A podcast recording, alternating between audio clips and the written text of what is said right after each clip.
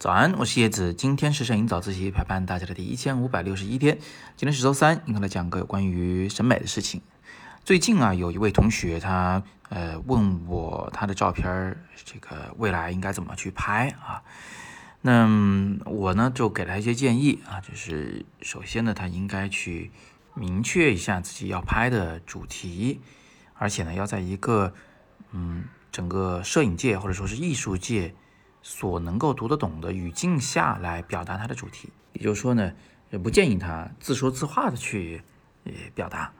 这个建议的后半截我们先不管啊，就是前半截就是要找到自己一个确切的主题来拍摄呢。这个事儿我想今天给大家延展讲一下啊，因为我其实还碰到了另一件事，就是在微博上有一位嗯网友啊给我发来几张照片，希望我给他评个分儿。我当时的回复里就在说。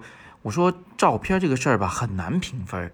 你说说八十分、九十分、七十分这种东西，它对于一个照片来讲，嗯，它不是这么去下定论的啊，因为它不是理科，它不是数学，它没有说绝对的一百分这个标准，也没有说是呃哪一项没做好就一定不及格。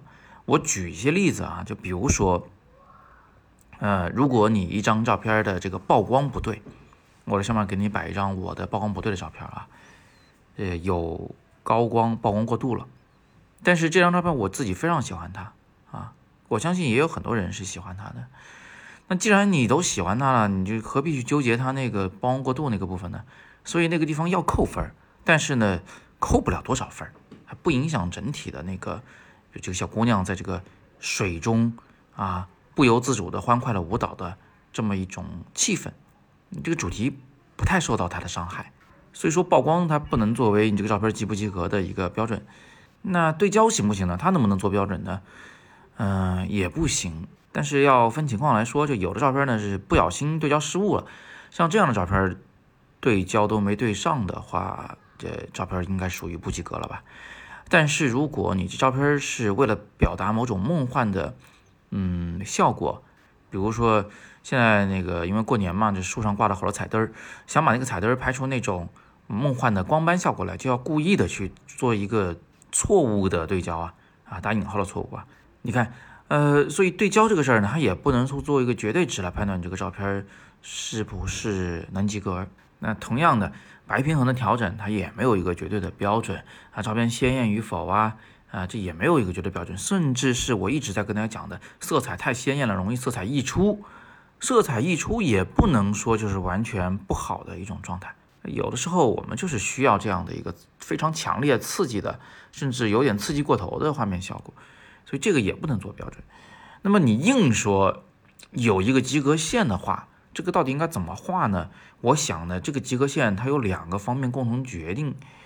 第一呢，就是你这张照片到底有没有一个想表达的主题。这个呢，就像是写作文的时候，就是如果中心思想不明确，你这张。作文可能就基本上是，啊，怎么说六十分以下了吧？如果按呃考试判卷的话，啊，所以这个事儿挺重要，就主题一定要明确。但这个主题不一定很深啊，就是不一定什么，哎呀，揭露人性的东西不必要啊。有时候就是啊，真美是吧？这个世界真好看，那个小鸟真可爱，这种主题也是可以的。你不就是抒发一下你对这个世界的热爱嘛？这至少也是个主题，是不是？就是说，你至少能说得清楚，你到底为什么要拍这张照片？拍这照片目的是什么？你想表达什么啊？非常重要，这个字啊，表达。那另外一个方面就是及格线的另外那一半啊，应该怎么算呢？应该算是整张照片的啊构图也好，光线也好，色彩也好，再加上什么相机的操作，所有所有这些东西加在一起，它是否和谐的啊？或者说是是否非常恰当的去表达了这个主题？比如说有人照片，哎呀，这个对比度超级大，哎呀，曝光也有过度的部分，然后完了色彩特别溢出，但是它跟主题特别吻合，它想表达的就是这种狂躁的音乐节的气氛。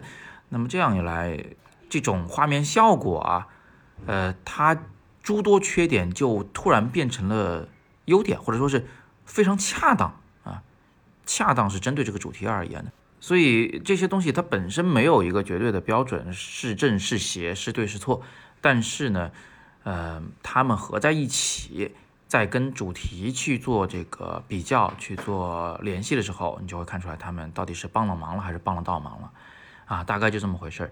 所以今天总结一下吧，就是如果要给一个照片画一个及格线的话，嗯，我想呢，首先它应该有一个明确的主题，啊，第二个呢是画面中的所有的技法和所有的画面效果都是要为这个主题服务的，他们要非常恰当的去帮助主题的表达，啊，这样的话这张照片至少能打六十分了。好吧，那今天我们就简单的先聊这么多。